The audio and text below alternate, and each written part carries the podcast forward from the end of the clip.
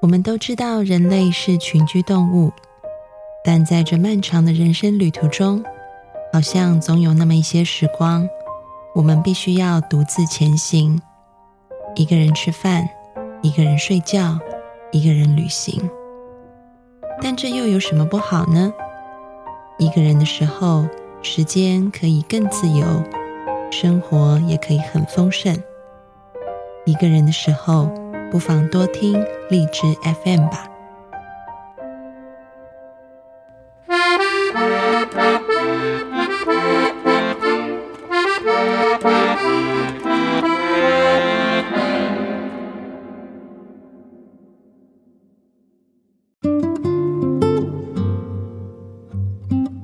Hello，各位听众朋友，大家好，欢迎收听心安理得，我是安安老师。又到了我们安心信箱的单元，要来回答听众朋友的来信。首先是来自短发女神的来信，安安老师，下面我要说的是我哥哥的故事。我想治愈他的心情。他是一个很帅气阳光的男孩子，特别注重自己的外表。但是，一次意外中，他被炸伤了，深三度，百分之八十的面积。医生说，只要他好好治疗，会好的。但我担心他现在非常难过的心情会影响他的治疗，我该怎么样帮助我的哥哥呢？安安老师看完了你的来信，真的可以感受到你为哥哥感到好担心的心情。安安老师也可以体会到哥哥现在有多么不容易，要去进行后续嗯很漫长的一个复健还有治疗的过程。那么安安老师要说，其实，在这个烧烫伤的，无论是病患和家属，他们同样都要担负很大很大的心理压力。所以，短发女神，你照顾好自己也是非常重要的，因为你要陪伴哥哥进行一场时间不算短的硬仗啊，所以你一定要好好照顾自己。你要懂得处理自己的压力，才能够成为哥哥一个很重要的后盾和支持。那么，当你照顾好自己的同时，你要怎么样去陪伴哥哥呢？嗯，有几点安安老师给你的建议。第一个就是你要去同理哥哥的感觉，嗯嗯，不要去否定或者是拒绝他的感受，啊。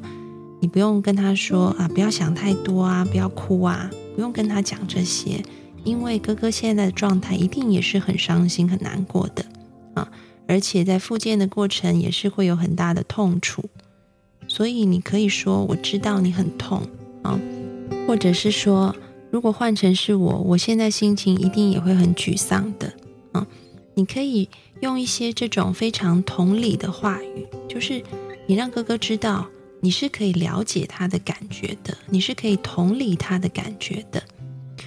在这样子的基础之上，啊，你可以鼓励哥哥啊去表达他的情绪，因为男孩子通常会很，嗯，在中国文化里面，特别是这样子，我们不太允许男孩子去表达他们的情绪。但是哥哥心里面一定也会有很多害怕的感觉啊，因为到底会变成什么样子？不知道，而每天这个去做水疗啊，去做复健，在治疗过程当中的这种痛楚，一定也会让他感觉很害怕、很无助，或者是有很多的愤怒啊。你都可以在刚刚那个同理的基础上面去鼓励哥哥，你可以说出来，嗯，你的这个痛苦啊，你可以甚至哭出来啊，让哥哥感觉到都是被允许的。都是安全的，都是 OK 的啊。那么这个是第二点。那第三点呢，就是你也要嗯告诉你的家人，不要去指责啊，或者是自责，这个也很重要啊。因为可能在这个过程当中，嗯，父母亲他们会自责啊，没有把哥哥照顾好啊，你也要去安抚父母，不要自责。另外也是要提醒他们，不要去责怪伤者，不要说我已经告诉你不要去做什么事情，你就偏偏要去哈，等等这些话就不要讲了啊。因为其实现在这个嗯哥哥他的状态是，他会进入一种失去自信，他也不知道未来要怎么办那种很茫然的状态。所以如果再给他责怪的话，那他可能会感觉到更无助啊。所以这个是要避免的，你也要去提醒你的家人。那么最后一点呢，安老师说的就是，嗯，你在这个陪伴的过程当中，啊，要去增加哥哥的有能感啊。这个有能感呢，就是建基于一种尊重，然后他不是现在受伤了就成为一个什么都不能做的人，因为他自己已经这么觉得自己了，所以你更要反其道而行，哈，让他觉得自己是有能的。那怎么做呢？其实就是，嗯，把很多的选择权交回到他的手上，给予他尊重。比如说，今天可能你要去陪哥哥啊，那你陪的时候不是就拉张椅子坐在旁边陪他？你可以问他说：“哥哥，你需要我陪你吗？你希望我陪你吗？还是你想要安静一下？”啊，可能他是想要安静一下的，嗯，那你就要尊重他的选择，或者是说。嗯，哥哥，你今天晚上想要吃些什么啊？有这个 A 可以选，还有 B 可以选，你想要吃什么？也就是你把一些生活上面他目前可以进行自己选择，还有嗯自己做决定的这种事情，交回给哥哥自己手上，这样子可以帮助他那个有能感的一个提升。让他从生活小事当中再次的建立他对于生命的一种控制感。那么，这个就是安安老师给到你的建议。那么，在这个过程当中，可能家属啊，你或者是父母，都要去承受哥哥有很多嗯情绪化的一些行为。当我们在包容和接纳哥哥这些情绪化行为的时候，千万别忘记，也要自己找到压力的出口，去运动，去建立另外的社会支持系统，也是非常重要的。祝福你和哥哥以及父母家人都能够在这一场复健之路上打赢胜仗，祝福你们。接下来是来自苏大胖的来信，安老师你好，我十九岁，现在是实习工作。从小到大，我都是听话的乖乖女，无论是家人还是亲戚，都夸我听话、懂事、脾气好、性格好。然后我也做得很好，直到我到了实习工作，我才发现我并不像他们说的那样好脾气，我会对同事发脾气。慢慢的，我觉得我越来越不了解自己了，然后自己慢慢的也开始会随便乱想了。安安老师，很希望你为我解答。读完了苏大胖的来信，其实安安老师要恭喜你，嗯，你可能会觉得很讶异啊，为什么要恭喜我呢？其实，其实呢，十九岁正是我们在心理学上面说的。嗯，你要进入所谓成年早期，这个是在嗯发展心理学里面的一个呃定义的一个阶段。那么在十九岁到三十岁是人生的成年早期，在这一段期间呢，我们要完成的这个在发展上面最重要的课题，就是到底该怎么样与人建立关系。这个关系，如果我们可以建立的好，那么我们可以发展出。跟对方是一种友善的、亲密的一种关系啊。那如果这一段我们没有走得很好，可能我们就会变得孤僻啊，变得疏离。所以要恭喜你进入成年的早期，也要恭喜你，你发现，哎，我怎么跟我以前都不一样了？原来我跟别人相处的过程当中，我是会生气的耶。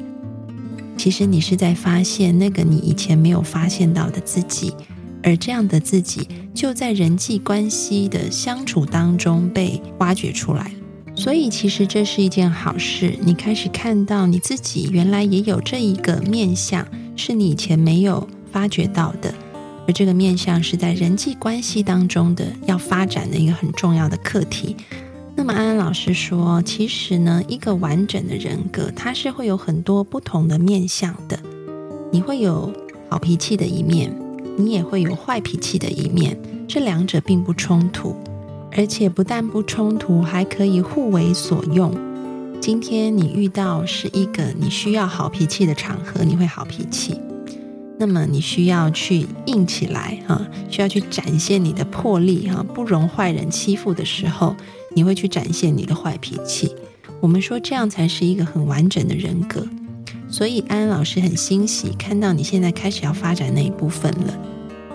那么在发展的过程当中，难免会碰到一些矛盾的状况，比如说你开始会对同事乱发脾气，这个东西可能是对你的工作是不利的。那该怎么办呢？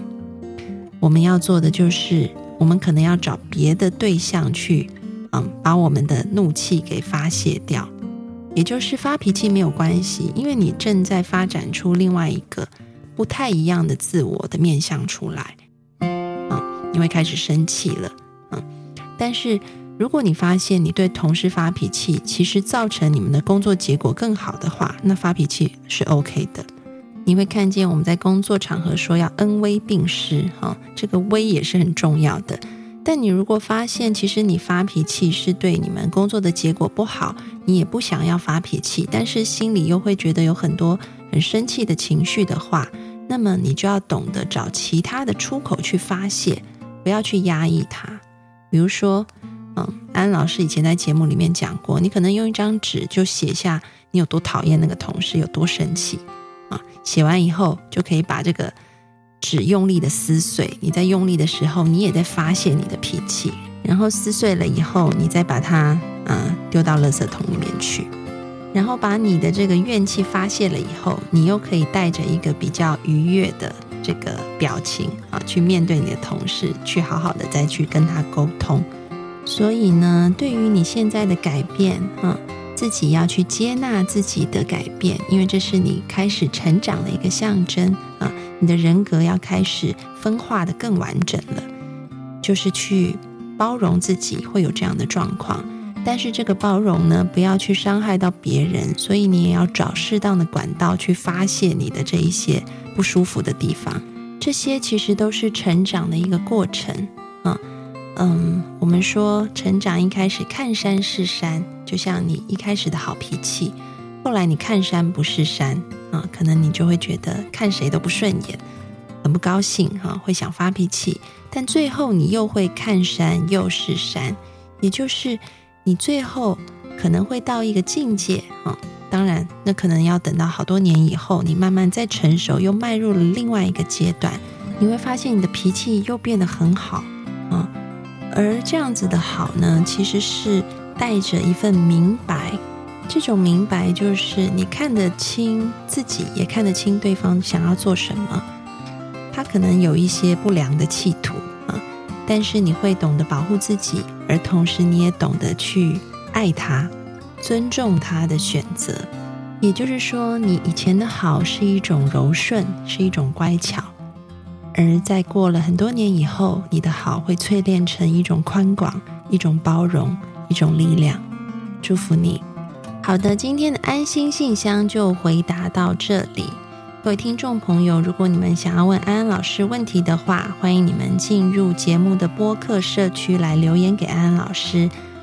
那么，除了文字留言以外，如果你们愿意将你们的问题转化成语音播放在节目当中，你们也可以自己录制语音问题，然后寄到播客社区来给安安老师。也许下一次回答到的问题就是你的哦。